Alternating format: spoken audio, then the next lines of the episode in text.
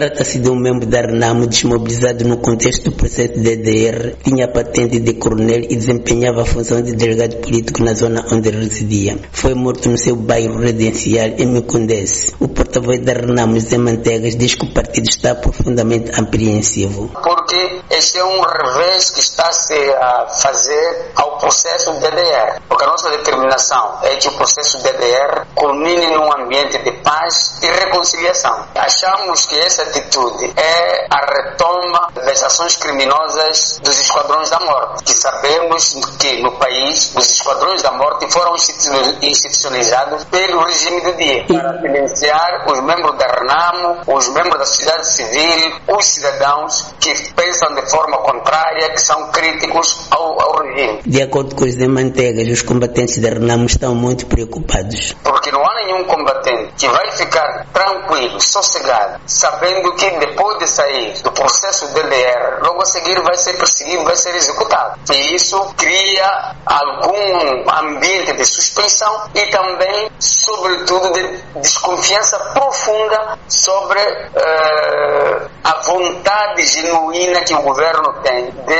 desmobilizar os guerreiros da Renamo para vivermos num ambiente de paz e reconciliação. Portanto, é uma machadada que se dá ao processo DDR. Entretanto, fonte policial disse à Voz da América que esta morte não tem qualquer motivação política, é um crime comum, porque anteriormente ao assassinato do delegado político da Renamo, foi morto na mesma zona um membro da Frelimo. Por outro lado, o presidente moçambicano Filipe Nyusi reafirmou que tudo vai ser feito para que o DDR termine com sucesso. Reafirmo a vontade do meu governo de continuar a fazer tudo por tudo para que esse processo termine com êxito e os moçambicanos se reencontrem.